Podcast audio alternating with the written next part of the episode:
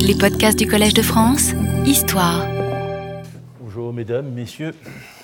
Donc, euh, nous allons reprendre aujourd'hui le fil de notre introduction où nous avons fait la description et la critique euh, des représentations que l'érudition occidentale euh, a pu se faire de la transmission de l'Avesta depuis l'édition de Geltner en 1896 jusqu'à l'enquête paléographique de Hoffmann dont les dernières conclusions sont parues en 1989.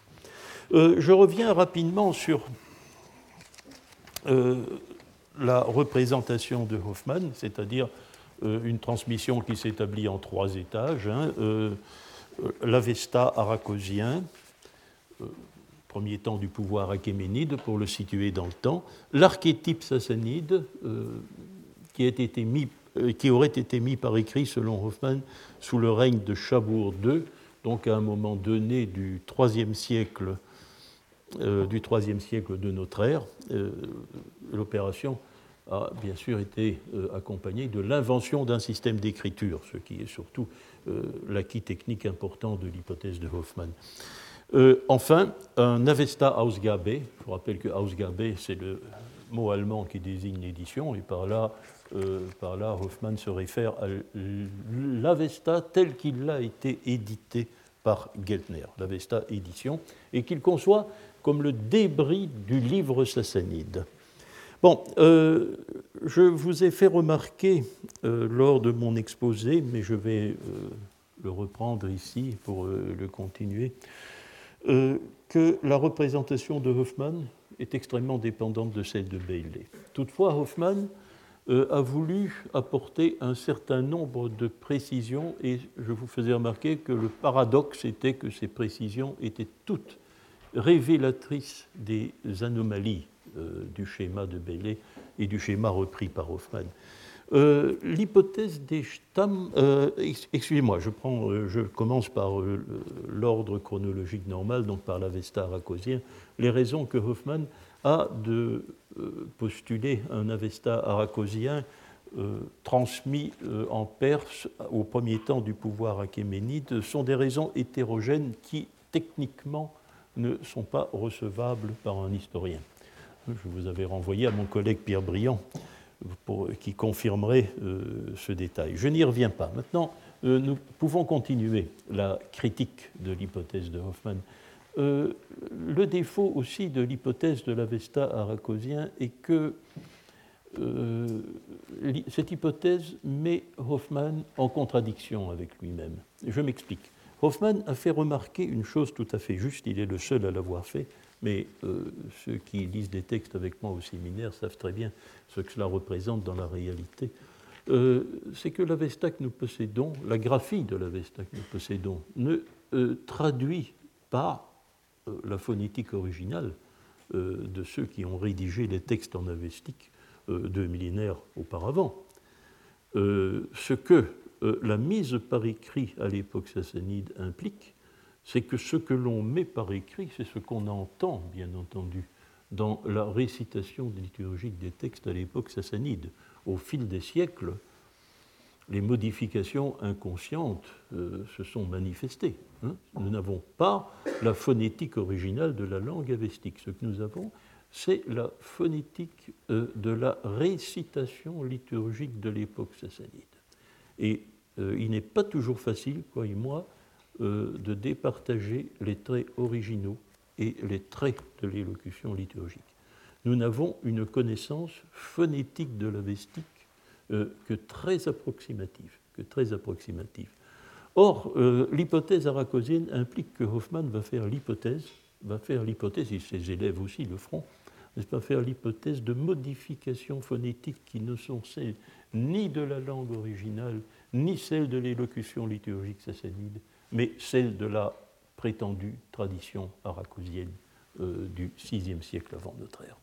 Ainsi, euh, va se constituer, hein, dans les travaux de l'école de Hoffmann, euh, toute une batterie de postulats phonétiques censés provoquer par le traitement aracosien des textes. c'est le grand reproche que l'on peut faire à, cette hypothèse. J'ajouterai un autre reproche plus essentiel, plus vague, mais plus essentiel. que pouvait bien être l'Avesta au VIe siècle avant notre ère Quel texte pouvait bien le constituer? Euh, Geltner au moins a répondu à la question. Hein. pour son Avesta pré-alexandrin, il considérait qu'il s'agissait des gathas de Zarathustra et des yachts, et des vieilles poésies des yachts. Hoffman ne, se sera, ne, jamais, ne jamais ne précisera euh, quel texte il euh, attribue à l'Avesta aracosien. Il ne le fera pas.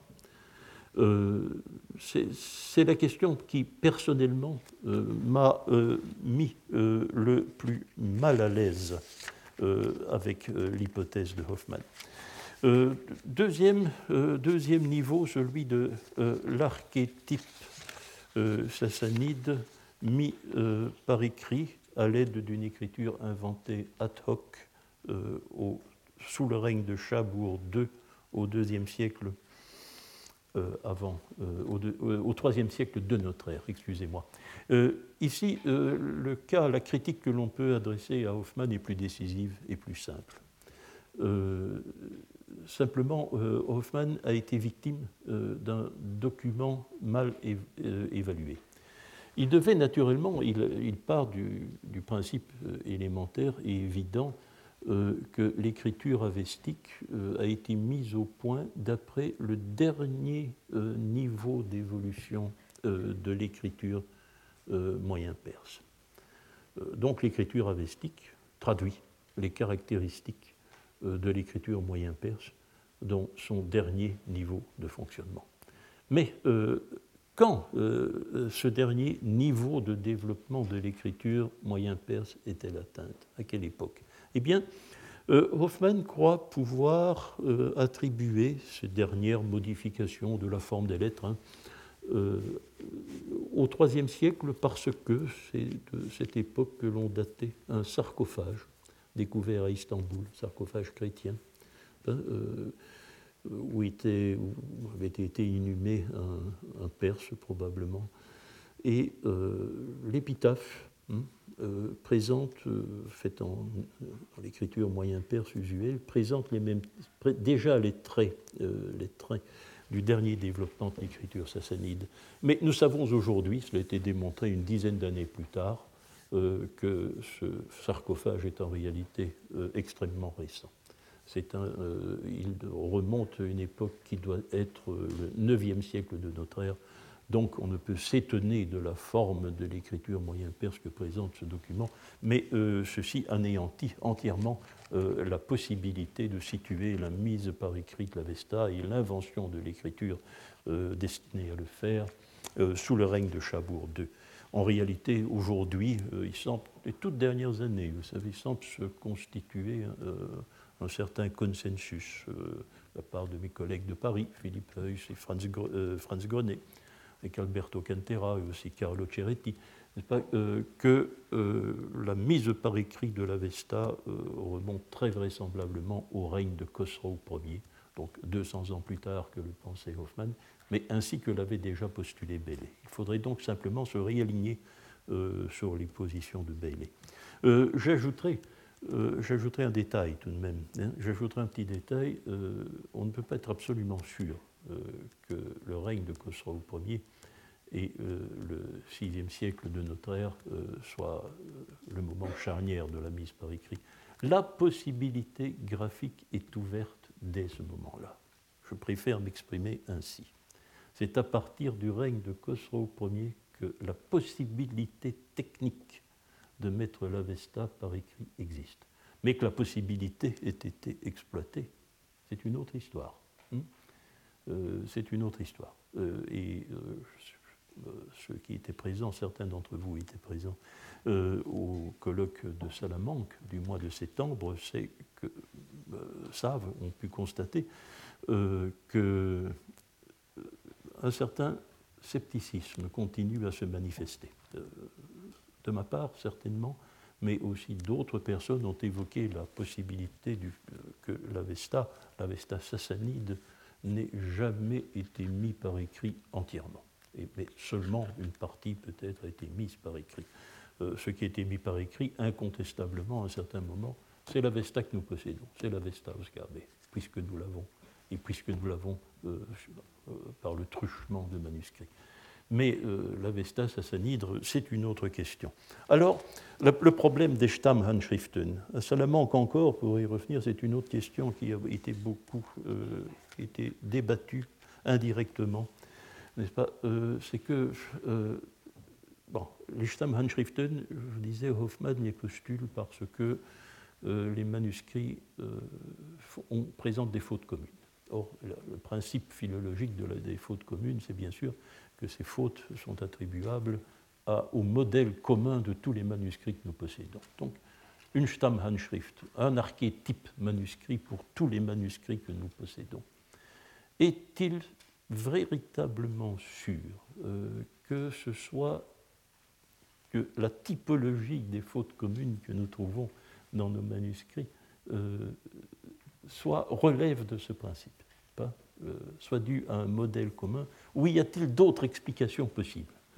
Euh, Je vous avoue que le problème, pour l'instant, me paraît prématuré. Je ne vois pas, euh, je ne vois pas le moyen de, le résoudre parce que, contrairement à certains sceptiques, je sais aussi très bien d'expérience qu'il y a exactement l'inverse des fautes communes dans nos manuscrits, c'est-à-dire ce que Geltner lui refusait massivement, mais dont il maintenait tout de même la possibilité, parce qu'il avait remarqué des choses, bien entendu, c'est que parfois affleurent, malgré tout, dans la masse de nos manuscrits, euh, des divergences, euh, des, divergences de recension, des traces de double recension.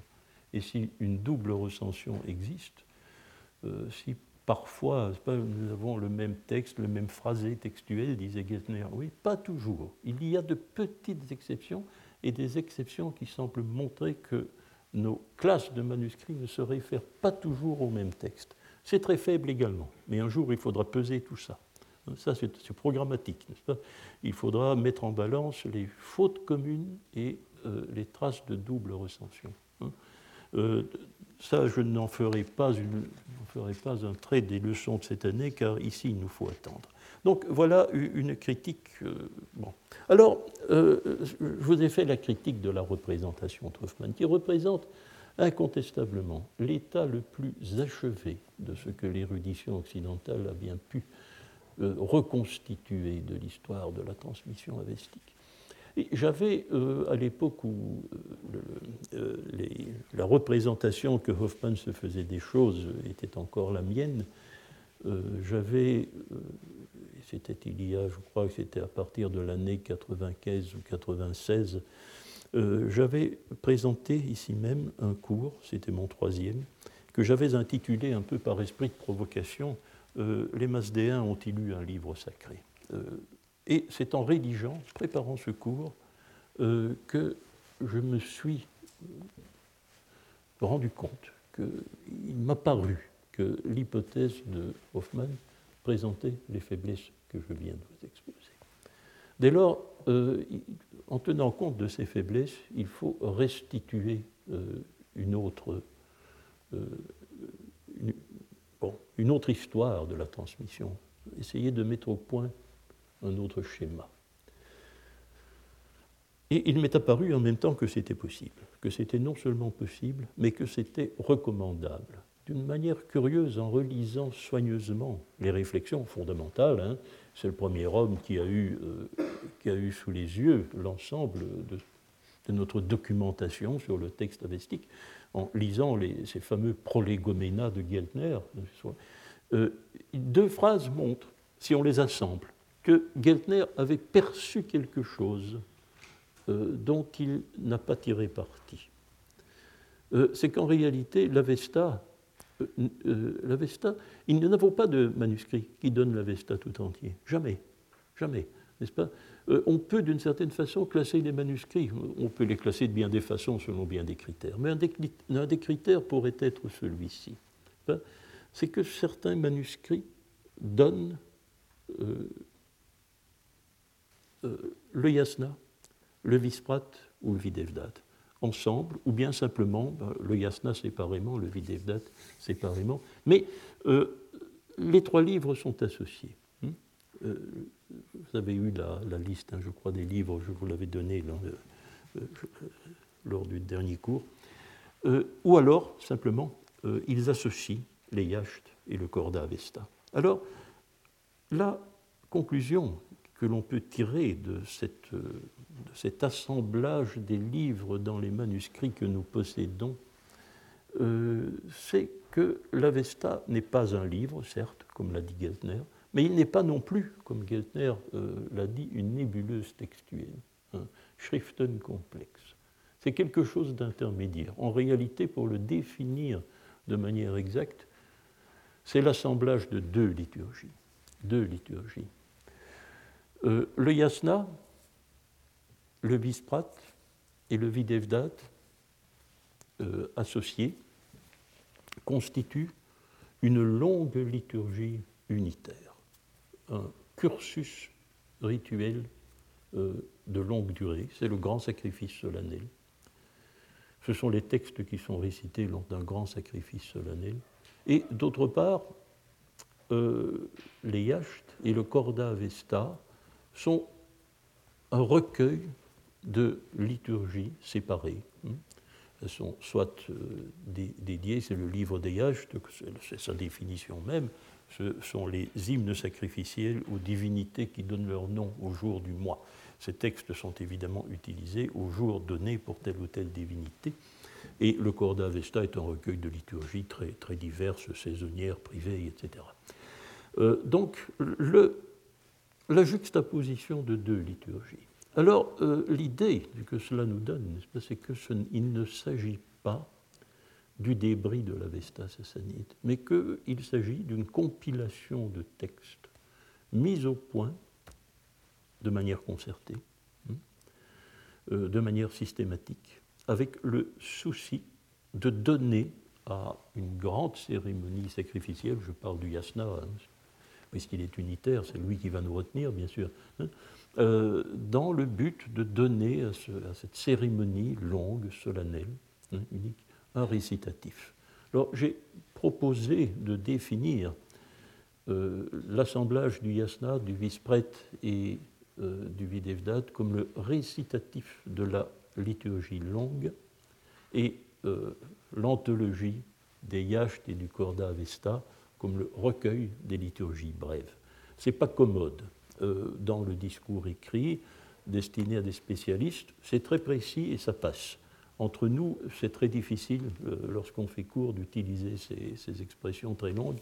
Je me référerai donc euh, à cette grande cérémonie unitaire par le mot yasna, hein, simplement. Quand je dirai yasna, vous savez ce que j'ai, ce à quoi je pense. C'est la façon la plus simple de procéder euh, par voie orale. Bien. Euh, or, euh, cette idée que cette mise au point, cette compilation de textes dans un but liturgique était une opération distincte de la collection générale des textes dans l'Avesta sassanide, n'était pas une idée neuve. Elle était tout simplement oubliée. Elle était oubliée à cause des noms qui figurent dans le tableau que vous avez. Euh, Geltner, Andreas Belle Hoffmann. Euh, c'est une idée qui avait été exprimée en 1881 par l'un des premiers éditeurs de la Vesta, Friedrich Spiegel, qui avait tenté une édition de la Vesta fondée sur les manuscrits de la bibliothèque de Munich, qui ne représente évidemment pas grand-chose. C'est la raison pour laquelle son édition est aujourd'hui simplement une curiosité scientifique. Mais Spiegel avait euh, défini euh, le texte que nous possédons, le texte des manuscrits que nous possédons, comme un Gebetbuch, non pas comme le Vesta, mais un Gebetbuch qui en aurait été extrait. Livre de prière, dit-il dans son allemand. Hein. Euh, cette idée-là était réapparue brièvement, plusieurs dizaines d'années plus tard, en 1938, dans le livre Die Religion Irans, de Henrik Samuel Nuberg. Euh, Nuberg a été un des seuls savants, je m'y arrête un instant, il reprend cette idée du Gebetbourg de Spiegel, mais euh, Nuberg n'a pas euh, pas exposé de manière longue et systématique euh, sa conception de la transmission avestique. Il a simplement adopté cette idée de Gebetbourg, mais il était un de ceux, c'est très clair, qui ont perçu le premier, avant Bailey, quelques années avant Bailey, 1938, l'importance de la transmission orale du texte. C'est un de ceux qui pensent que le texte a été transmis oralement euh, durant des siècles avant d'être mis par écrit. Et il pense d'ailleurs aussi, c'est important, que cette mise par écrit s'est faite immédiatement euh, dans euh, l'alphabet que nous possédons. en ce sens, c'est un prédécesseur de, c'est un prédécesseur de Bailey et je crois le premier de cette génération, parce que la vieille génération, celle de Bartholomé, il en est autrement, le premier de cette génération euh, qui, est, euh, qui ait fait la critique implicite euh, de la représentation des choses que s'était fait Andreas. C'est le premier à abandonner l'idée de la théorie d'Andreas, sans le dire, mais cette, conception de la transmission est évidemment incompatible avec Andreas. Alors, oui, Spiegel, 1881, Nuberg 1938, et l'idée avait été rappelée dans un article qui n'est paru qu'en l'an 2000, mais euh, dont je possédais le manuscrit en 1995, un petit article d'Antonio Panaino qui euh, présente cette question euh, dans une brève note et qui met en opposition, question de terminologie, ça vaut la peine, n'est-ce pas, pour, dans la tradition avestique, le thésaurus sassanide, c'est-à-dire corpus général des textes, et ce qu'il appelle le missel c'est-à-dire euh, euh, l'Avesta que nous possédons. Je n'aime pas ces appellations. N'aime pas ces appellations. Euh, pourquoi? Parce que, si je ne m'abuse, un missel ne représente pas un cursus liturgique systématique et complet. C'est un recueil de textes à choisir, utilisable, hein, lors d'une cérémonie, cérémonie liturgique, bien sûr. Mais notre yasna, ça n'est pas ça. Euh, on ne choisit pas ces textes, n'est-ce pas? Ils s'imposent euh, dans la structure de la cérémonie. et on récite tous ces textes dans l'ordre qui leur est attribué de manière impeccable et d'ailleurs parfois avec des répétitions qui sont mentionnées dans les manuscrits. Nous avons donc affaire à un corpus systématique. Ce n'est pas un missel, ça. Pour ça, je n'aime pas cette appellation. Il faut toujours se méfier des appellations analogiques comme je ne manque jamais de vous le faire remarquer. Alors, Thésaurus sassanide, vous voyez qu'il nous échappe entièrement. Hmm? Le Descartes le décrit, mais souvenons-nous de Bailey qui avait eu la prudence de faire, euh, de mentionner dans son titre le fait essentiel. Zoroastrian Problems, les problèmes zoroastriens in the ninth century books, dans les livres du 9e siècle de notre ère. Ces textes, ces textes qui nous présentent le Thésaurus sassanide, le Descartes, sont des textes du IXe siècle de notre ère. C'est-à-dire qu'ils sont à peine euh, plus anciens que les manuscrits avestiques de notre Ausgabe de deux siècles. Ce n'est pas, pas, énorme. Donc, euh, alors euh, aussi, puisque c'est l'actualité scientifique, je rappellerai aussi que le colloque de Salamanque, on a beaucoup entendu au colloque de Salamanque le mot canon pour désigner la Vesta sassanide. Euh, lorsqu'un mot est si souvent répété, c'est une sonnette d'alarme. Cela signifie qu'il est temps aussi, c'est programmatique, prématuré, mais il est temps aussi de faire la critique de la notion de canon en ce qui concerne la Vesta. Ben, qu'a été la Vesta sassanide? Nous le savons aussi peu que Geltner savait euh, ce qu'il y avait dans l'Avesta alexandrin, pré-alexandrin ou Hoffmann dans l'Avesta arachosien. Le contenu de cet Avesta sassanide, il nous échappe entièrement. Ce que nous possédons, ce sont les deux anciennes collections liturgiques. Alors, le schéma que cela implique est le suivant. Schéma que cela implique est le suivant. C'est-à-dire, nous avons une tradition qui amène à notre Ausgabe, notre Avesta Ausgabe, Et cette tradition remonte à on ne sait quelle date. Nous ne pouvons euh, distinguer aucun jalon sur son histoire, rien. Seulement remarquer qu'à partir du VIe siècle de notre ère, sa mise par écrit était possible. Était possible. Quand a-t-elle eu lieu entre 1020, la date du plus ancien manuscrit que nous ayons en mémoire, et le VIe siècle de notre ère Nous n'en savons rien. Nous n'en savons rien. Et l'histoire précédant la mise par écrit, nous n'en connaissons rien non plus. Alors, quatrième programme, n'est-ce pas, quatrième programme pour la recherche à venir. Il faudra un jour se soucier de ce problème. L'Avesta, notre collection avestique, notre petite compilation de nos manuscrits, c'est quelque chose qui est entièrement en marge de l'histoire. C'est en marge.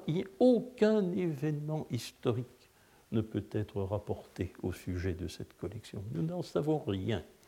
L'histoire du texte avestique est une histoire en soi et séparée apparemment de tout. Euh, pas de traces de l'Avesta dans les inscriptions achéménides, quoique certains euh, savants comme euh, Protsoctor Cherveux de Harvard croient avoir relevé dans les inscriptions achéménides des citations avestiques. Ce n'est pas le cas. je suis non seulement je suis en désaccord, mais je crois être en mesure de pouvoir dire non. Euh, et si vous lisez l'article où Cherveux s'est exprimé, vous verrez que rien n'est strictement comparable au formulaire de l'Avesta. Euh, récemment aussi, Albert de Jong a fait remarquer, lors de conférences qu'il a faites ici, à mon invitation, euh, aucune mention de l'Avesta n'apparaissait non plus à l'époque moyen-perse, c'est-à-dire au premier millénaire de notre ère. Rien. C'est une histoire, euh, l'histoire de ce texte échappe à l'histoire tout court. Hein. et là, le programme, je crois que c'est un programme qui pourrait bientôt euh, entrer, euh, je veux dire, dans la phase des réalisations concrètes, et peut-être qu'un jour proche, je vous annoncerai un petit colloque qui se ferait ici, où j'inviterai quelques collègues à débattre de ce problème, hein. l'histoire tout court et l'histoire de la Vesta. Est-il possible d'établir des points de rencontre entre, ces choses ou pas? Donc voilà, euh, ça, fait beaucoup pour le programme, mais euh, je vais à présent.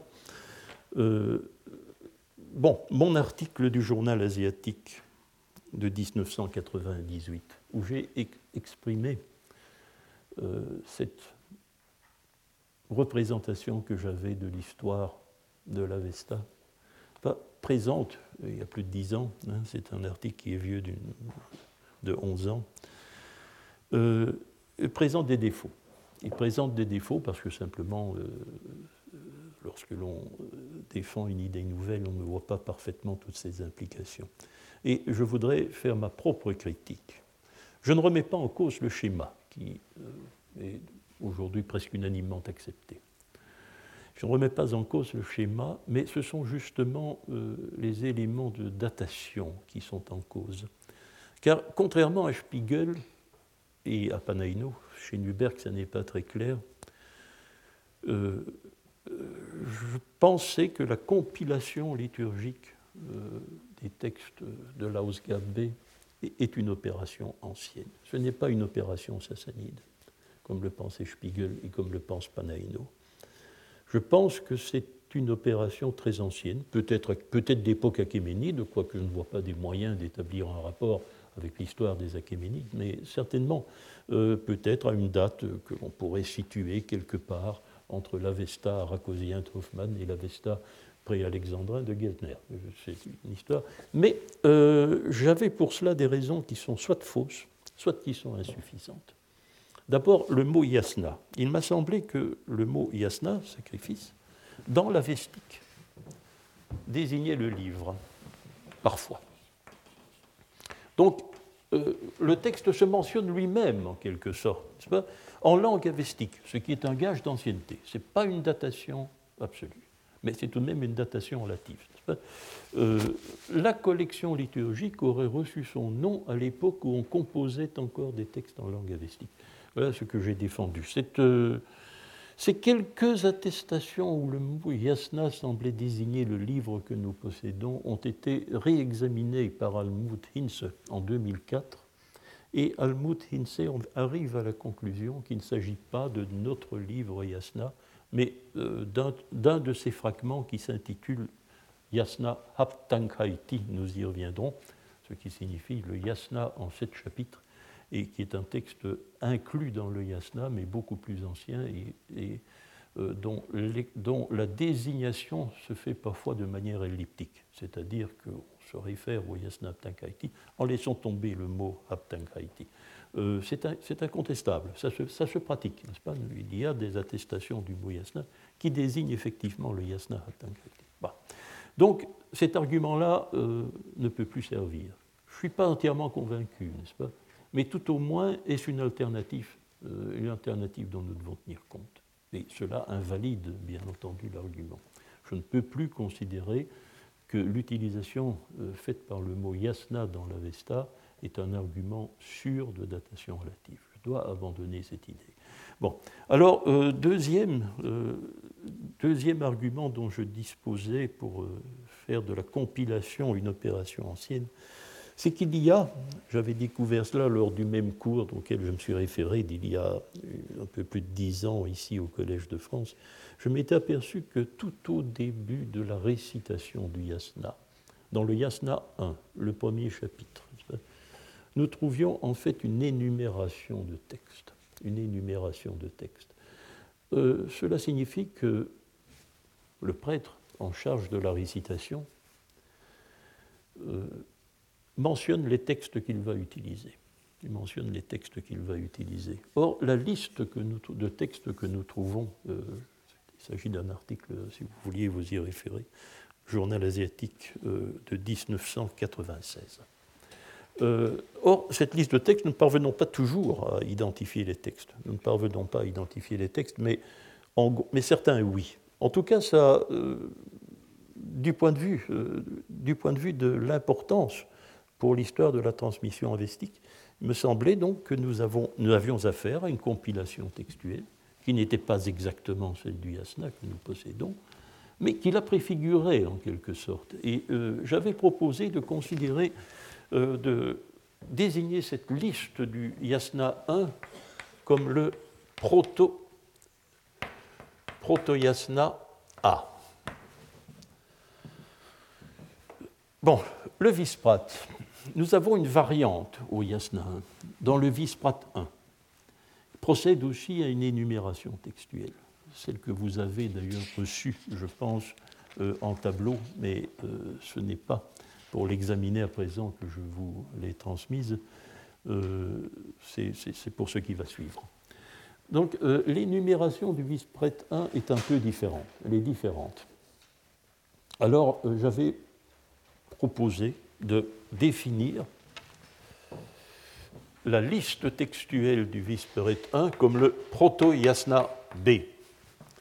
Dès que l'on dit A ou B, vous voyez ce que l'hypothèse que je formulais, c'était que ces deux listes étaient le témoignage de l'histoire de la constitution progressive du yasna.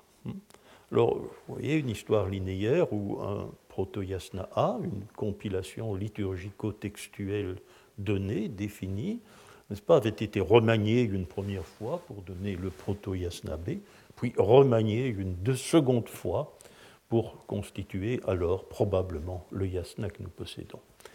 Cela est anéanti, hein, parce que euh, Alberto Cantera, dans l'article qui est mentionné au-dessus de votre tableau, euh, a établi euh, qu'il ne s'agissait pas de l'étape d'une genèse de la constitution progressive de, la collection textuelle, mais qu'il s'agissait au contraire d'une variante.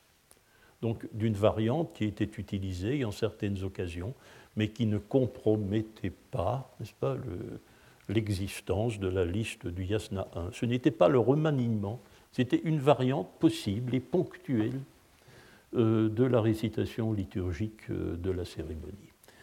Euh, la base est, incontestable, hein. je me range entièrement à cette analyse parce que vous savez que lorsque je vous dis, que le yasna est le cœur de la cérémonie, hein, parfois, la cérémonie est plus longue parce que l'on intercale les textes du visprat et parfois elle est encore plus longue parce que l'on intercale dans la cérémonie les textes du Videvdat.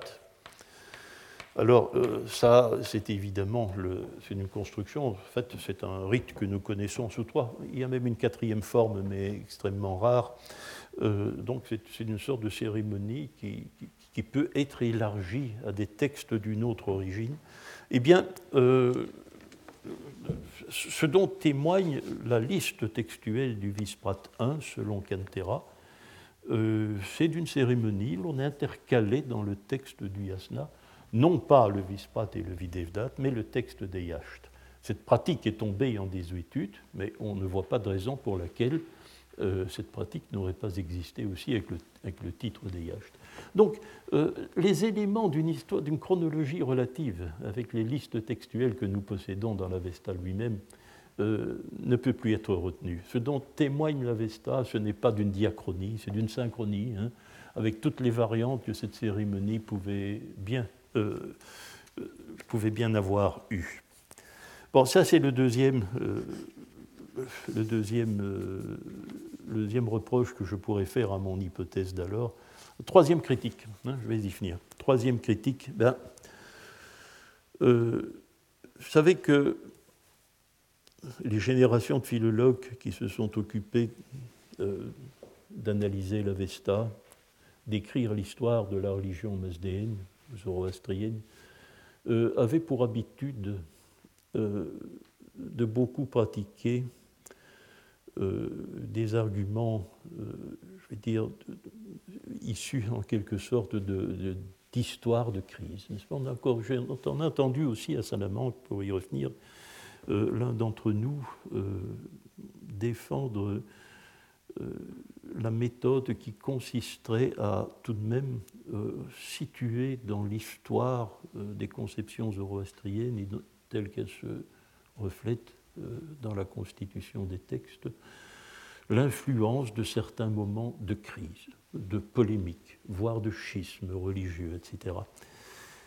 C'est une conception qui tente à être abandonnée depuis une dizaine d'années à la suite du livre Traditions of the Meiji d'Albert de Jong et paru à peu près à la même époque, à la fin des années 90, le Dualism in euh, Transformation euh, de, de Shaul Shaked. Ce sont deux personnes que vous connaissez bien, sont venues parler ici. et qui ont combattu cette idée que toutes les petites divergences, contradictions que l'on observe dans les textes sur des points de doctrine religieuse seraient dues à des à, des polémiques, à des crises, n'est-ce pas, euh, dans l'histoire euh, de la doctrine masdéenne. Mais qu'il fallait voir, au contraire, une diversité parfaitement naturelle des conceptions. Euh, je crois que tout au moins ça, les, deux opinions relèvent bien entendu du postulat, mais euh, la position de De Jong et de Chaquet euh, me satisfait assez personnellement parce que je crois que ce fut un usage beaucoup trop pratiqué que d'avoir cette vision un peu cataclysmique des choses dans le développement du masdéisme, qui ne se serait transformé que après des crises et des, polémiques violentes internes à la doctrine, c'est peut-être une perspective beaucoup plus naturelle et en tout cas qu'il nous faut envisager à titre d'alternative de travail. Or, euh, dans mon article de 98, j'étais encore marqué, pas, par cette pratique, et euh, j'avais postulé pour expliquer le passage d'un proto-yasna 1 un proto Yasna B, puis au Yasna que nous possédons, je sais pas, je vais tenter, je vais voulu voir dans ces remaniements le reflet de problèmes euh, de doctrine religieuse, par exemple. J'avais fait place à de possibles, de possibles conflits euh, entre la religion du clergé mage et celle des rois achéménides, diffusion du culte de la déesse euh, Anaïta sur Artaxerxès II. Mais euh, ces faits-là m'avaient, euh, procuré évidemment une, série de points de repère historiques, hein, des points de repère dans l'histoire tout court, justement. Or, aujourd'hui que je ne veux plus utiliser ce type d'argument, je suis cela me sépare de l'histoire tout court. Hein. Je, suis, je, suis, obligé de poser crûment le problème de la situation de l'Avesta dans l'histoire et de partir du principe que nous n'avons aucun point de repère historique dans l'état actuel des choses.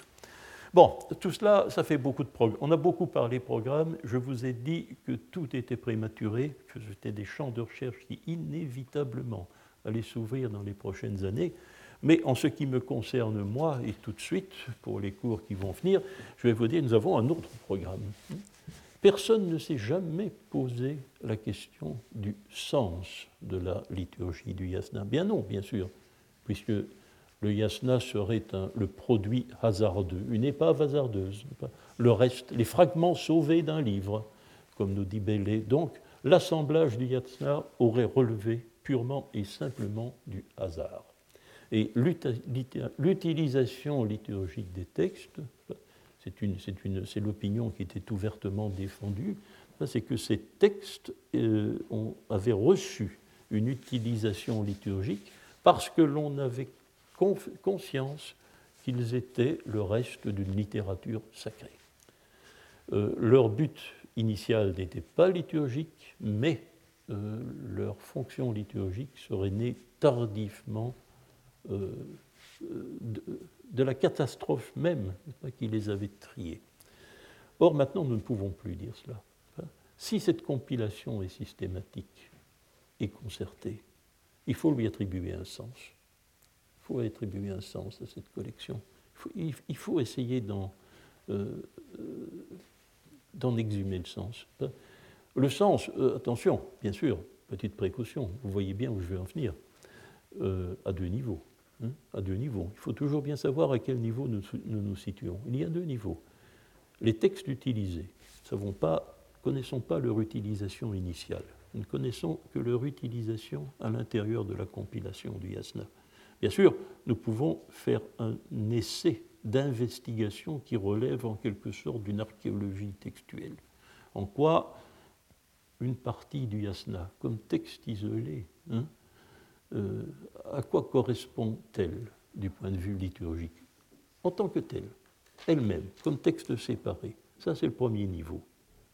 C'est euh, la question qui concerne chaque texte utilisé dans le yasna.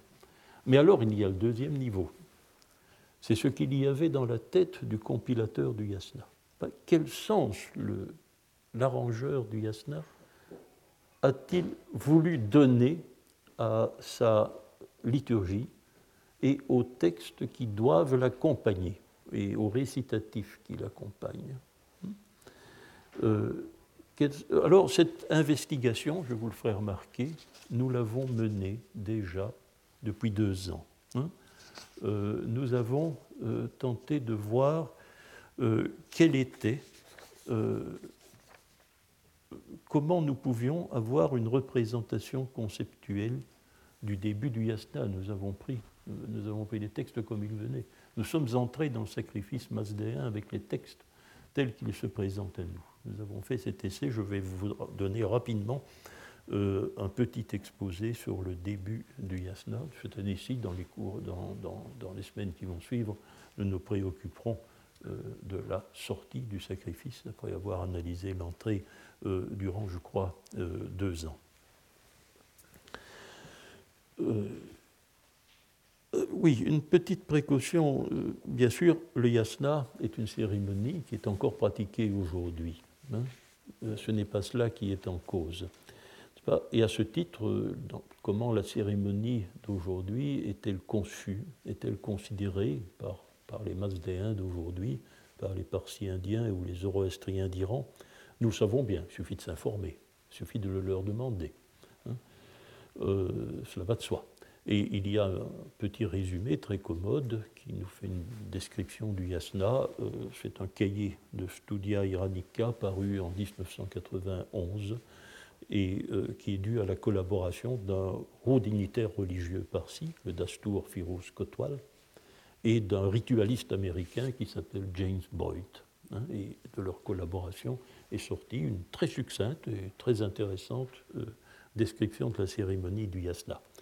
Ce n'est pas une critique de ces deux hommes que je vais faire en vous disant qu'elle est très décevante sur le plan intellectuel. Ça a l'air tout à fait sans intérêt. Ça a l'air tout à fait sans intérêt tellement les choses sont relativement plates dans cette présentation. Hein, généralement, c'est pour dire sa dévotion à la divinité ou lui demander protection. Donc ça s'arrête là, l'interprétation du rite. Euh, bien entendu, euh, il faut se mettre à la place d'un haut dignitaire parsi d'aujourd'hui, vous vous rendez bien compte qu'il ne peut pas, euh, d'ailleurs il ne sait pas, il ne peut pas se faire du rite qu'il pratique la conception que pouvait s'en faire un mage du temps de Darius. Hein. les siècles ont passé, les années ont passé. Bon, les modifications inconscientes sont inexorables. Dès lors, notre information, ce n'est pas un prêtre d'aujourd'hui que nous pouvons la demander. Il faut essayer de la demander aux textes eux-mêmes. Euh, la, description, euh, la description que je vais, vous, faire de ce rite du yasna, euh, ce n'est pas celle de Cotwal et Boyd, quoiqu'il est parfois intéressant d'aller voir ce qu'ils disent. je vous donnerai parfois une référence à leurs interprétations. Mais nous devons tenter euh, de l'arracher au texte même. Alors, bon, donc la cérémonie du yasna, comment commence-t-elle? Son introduction va du chapitre 1, bien entendu, au chapitre 27, strophe 12. Donc euh, euh, la fin du préliminaire de la cérémonie est interne au chapitre 27. La première opération euh, dont nous pouvons aisément restituer le nom, et il y a un équivalent indien, et ce j'appellerai, mais c'est une restitution. Dès lors, je mettrai le signe de restitution, ce qu'on appelle en védique une nivide. Une nivide. Dès le Rig Veda, euh, cette opération est mentionnée. C'est la toute première opération sacrificielle possible. C'est annoncer le sacrifice, l'annoncer, simplement, on l'annonce. Oui, une petite question que vous allez poser tout de suite et je vous répondrai que je n'en sais rien, mais on en reparlera. Qui parle? Hmm? Euh, la deuxième opération, chapitre 1, chapitre 2, deuxième opération, c'est introduire dans l'ère sacrificielle le Basman et la Zautra. Le Barsman, euh, c'est un terme que je ne peux comparer, peux pas comparer à un fait indien, mais on, a des représentations figurées assez claires et aujourd'hui encore, euh, on voit très bien ce que c'est. C'est un faisceau de baguettes. C'est simplement un faisceau de baguettes que, les prêtres tiennent en main et, euh, selon les opérations rituelles, déplient ou replient. Un peu comme un éventail, si vous voulez. C'est pas une jonchée, hein, c'est pas une jonchée, euh, c'est pas, pour cela que je ne peux pas comparer le barsman, quoi qu'il y ait un, petit semblant d'homonymie, avec le barhish indien qui est la jonchée d'herbe rituelle devant l'autel. C'est pas ça. C'est la baguette que euh, le prêtre, c'est ce faisceau de baguettes que les prêtres tiennent en main et qui est apparemment la première caractéristique du rite euh, lorsqu'il commence. Euh, la zautra, euh, ça c'est le liquide pour faire des libations. Là, la comparaison est claire. Hotra, dans le rite védique, la nature de, ce liquide, il semble, c'est probablement du beurre fondu à époque ancienne. Aujourd'hui, c'est de l'huile que l'on achète au supermarché, on dit les zoroastriens d'Iran. N'est-ce pas? Donc, c'est un liquide mais probablement, euh, comme dans le rite védique, euh, à l'origine, il s'agit de beurre fondu. Bien, ensuite, euh, les opérations continuent, les litanies anticipatives commencent, et la troisième opération spécifique, nous la trouvons au chapitre 8. Chapitre 8, qui correspond à l'arrivée du collège sacerdotal sur l'ère sacrificielle. Les prêtres envahissent l'ère sacrificielle, ils entrent sur l'ère sacrificielle. C'est ce que nous raconte le chapitre 8. Les chapitres 9 à 11 euh, sont, euh, euh, sont représentés par un long texte d'allure archaïque qui porte en moyen perse le nom de Homestone, nous en avons beaucoup parlé, l'éloge de Hauma, c'est-à-dire la plante liqueur sacrificielle, indien Soma. Il semble que ce texte, en tant que tel, hein, comme texte séparé, était le récitatif d'un vieux rite de pressurage de la plante pour en obtenir le colostrum, hein, qui constituera la liqueur sacrée. Euh, inséré dans le yasna, c'est autre chose. Euh, il n'y a pas de pressurage, donc euh, on, pratique, on pratiquera les opérations avec un haoma qui a été préparé à l'avance, hors rite, hein, dans les préliminaires. Donc, et cela est rendu extrêmement sensible par le fait que dans le rite d'aujourd'hui, aucune opération n'a lieu durant la récitation du homestone. La récitation est nue. Il n'y a pas de geste ni de pratique durant la récitation de ce vieux euh, de ce vieux rite probablement de pressurage. Il est interrompu vers la fin euh, par l'investiture du collège des officiants.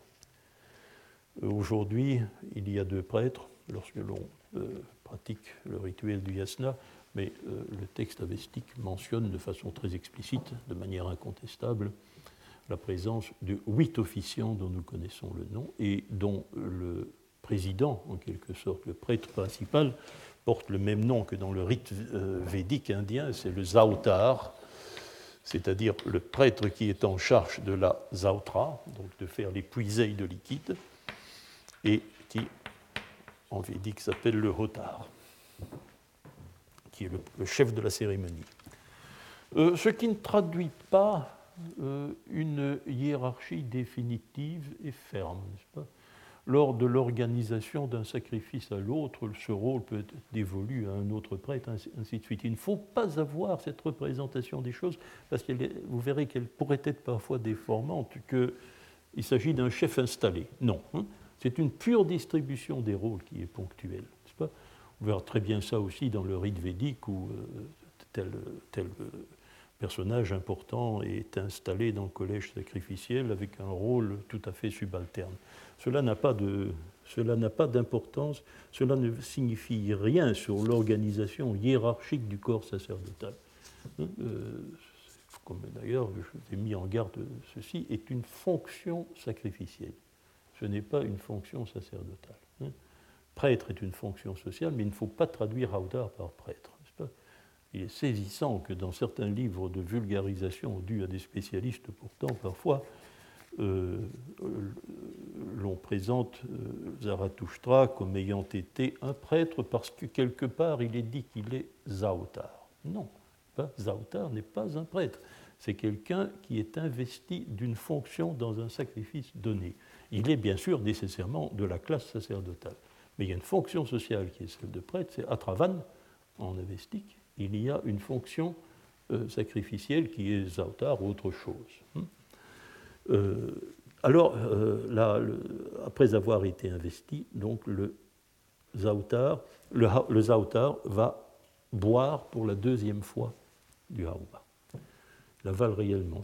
Aujourd'hui, il, n'y a plus qu'une seule absorption, mais ce n'est pas la chose importante. Après cette seconde absorption de Hauma, vient la zone moyenne avestique que j'ai avec vous, et qui est centré autour de la déclaration fravaranée, c'est-à-dire la déclaration du choix rituel. Le choix rituel qui consiste à faire le choix de sa cible sacrificielle. Donc le yasna révèle ici, au fond, euh, sa cible. Et c'est clairement le grand dieu Ahura Mazda. C'est le long sacrifice solennel, c'est tout à fait naturel, c'est une évidence de ne pas considérer cela comme une surprise. Et euh, cette déclaration de choix rituel euh, n'étant rien un libre choix, n'est-ce pas C'est évidemment le choix, euh, toujours figé, de, consacrer ce long sacrifice au grand Dieu du, système, euh, de, du système de panthéon mazdéen, Dieu Ahura Mazda. Puisque le prêtre déclare, nous l'avons vu, Fravarane, je fais le choix d'être quelqu'un dont le sacrifice s'adresse à Mazda. après avoir fait cette déclaration officielle, le zautar ou les prêtres, selon la distribution, euh, peuvent commencer à parler aux dieux, hein, peuvent s'adresser aux dieux. Et effectivement, avec le Yasna 14, c'est le début du discours aux dieux. Les prêtres parlent directement aux dieux, ce qu'ils ne font pas avant. Et ils procèdent dans le Yasna 15, 15e chapitre, à quelque chose que l'on appellerait en védique l'ahava. L'ahava, c'est-à-dire l'invitation des dieux au sacrifice. Pourrait dire, c'est effectivement, on pourrait restituer le terme avestique, hein, azawa, c'est-à-dire l'invitation au sacrifice, ça se fait sous forme d'énumération des noms, et on, déclare sacrifier à tel dieu, à tel dieu, dans un ordre hiérarchique particulier. Euh, cette, liste, euh, cette liste litanique euh, occupe les chapitres 16 à 18. 16 à 18. C'est important, nous l'avons aussi scruté ce moment, n'est-ce pas, parce que c'est ici que le compilateur du Yasna simplement livre la constitution de son panthéon. On sait comment il conçoit l'univers divin. Hein. Quels sont les dieux qu'il admet hein? Bien sûr, le sacrifice, c'est d'abord pour Awa c'est le premier nom. Puis viennent les autres, puis viennent les autres, hein? euh, dans un ordre qui n'est pas pas arbitraire, un ordre qui est, euh, certainement déterminable. Chapitre 19 à 21, qui paraît très bizarre, euh, je ne vais pas y revenir, ce serait trop long, mais on voit très bien en quoi cela consiste. les chapitres 19 à 21 euh, nous disent, sont là pour affirmer deux choses. D'abord, euh, pour le collège sacerdotal, euh, c'est justifier la composition de son panthéon. Il justifie la composition de son panthéon, primauté d'Ahura Mazda, puis de certains dieux sur d'autres, etc. donc il y a une justification. deuxième, deuxième, deuxième nécessité, deuxième motivation pour avoir introduit ces chapitres dans le yasna, c'est expliquer que le sacrifice est quelque chose d'important, d'archétypique en réalité, et quelque chose qui remonte au, tout premier temps du monde, à l'époque où il n'existait, même les dieux, certains dieux, la plupart d'entre eux, n'avaient pas encore été créés. Donc la volonté des hommes de sacrifier se manifeste au premier temps de la cosmogonie c'est bien sûr pour le responsable du, yasna, du Lotar, euh, expliquer l'importance de ce qu'il fait. Hein, ces préliminaires sont longs, mais ils doivent nous dire tout cela. Chapitre 22 à 27-12, c'est la, la, consécration des offrandes, et tout spécialement celle de Hauma, mais cette fois, ce Hauma est littéralement pressuré, il est préparé pendant la récitation, pendant la récitation de ces chapitres, raison pour laquelle ce secteur du texte est intitulé Homast, c'est-à-dire Hauma, et puis le moment où nous sommes, l'opération, c'est l'Avisti. Avisti, c'est-à-dire la consécration des offrandes, et tout spécialement la consécration de Hauma, et euh, l'an dernier, si vous vous souvenez, nous avions remarqué que c'est à ce moment-ci que la notion de fravashi euh, commençait à jouer un rôle. Donc euh, la notion de la notion la, fravashi, ça correspond à la déclaration du choix rituel au fravarané. Les deux mots sont construits sur la même racine. C'est l'acte de faire la déclaration du choix rituel, pas que le terme fravashi. Et comme la comparaison indo-iranienne nous le suggère, euh, la présence de ces fravachis à ce moment du rite est justifiée par le fait que les officiants du sacrifice euh, prennent place dans ce que le rituel brahmanique appelle le pravara et que l'on pourrait euh, représenter, que l'on pourrait traduire en avestique sous la forme fravara, c'est-à-dire dans la lignée discontinue, euh, continue pardon, euh, des sacrifiants qui ont opéré depuis le tout premier sacrifice, où le dieu Agni était lui-même le Hotar, le tout premier sacrifice qui était accompli jusqu'à ben, jusqu'à celui d'aujourd'hui. Mais dans le système religieux masdéen, euh, ce n'est pas le sacrifice d'aujourd'hui, c'est aussi la préfiguration du, sacrifice ultime, celui de la fin des temps.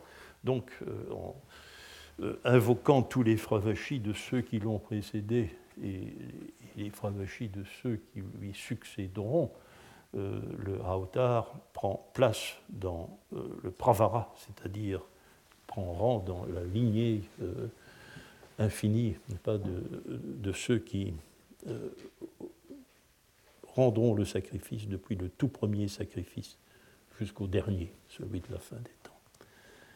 Euh, ce qui nous laisse d'ailleurs, je vous faisais remarquer l'idée que le sacrifice était permanent et qu'une cérémonie finie euh, devait immédiatement recommencer euh, pour former une éternité sacrificielle, la maille, la maille éternelle de l'activité sacrificielle des hommes dans le temps. Voilà le début du sacrifice tel que nous avons tenté de le décrire lors, des, euh, lors des derniers cours. Alors maintenant, euh, bien oui, nous sommes à pied d'œuvre, hein. nous allons voir comment l'on sort du sacrifice, voir ce qui se passe dans la fin du sacrifice. Il faudra d'abord garder, conserver soigneusement votre, le tableau fait à l'aide du livre de Cantera, car il faudra d'abord décrire brièvement le cœur du sacrifice, à savoir la récitation de ancien, qui est le noyau du rite, pas, avant de, euh, d'aborder, euh, de revenir au texte avestique euh, qui ponctue la fin de la cérémonie. Merci. Retrouvez tous les podcasts du Collège de France sur www.collège-de-france.fr.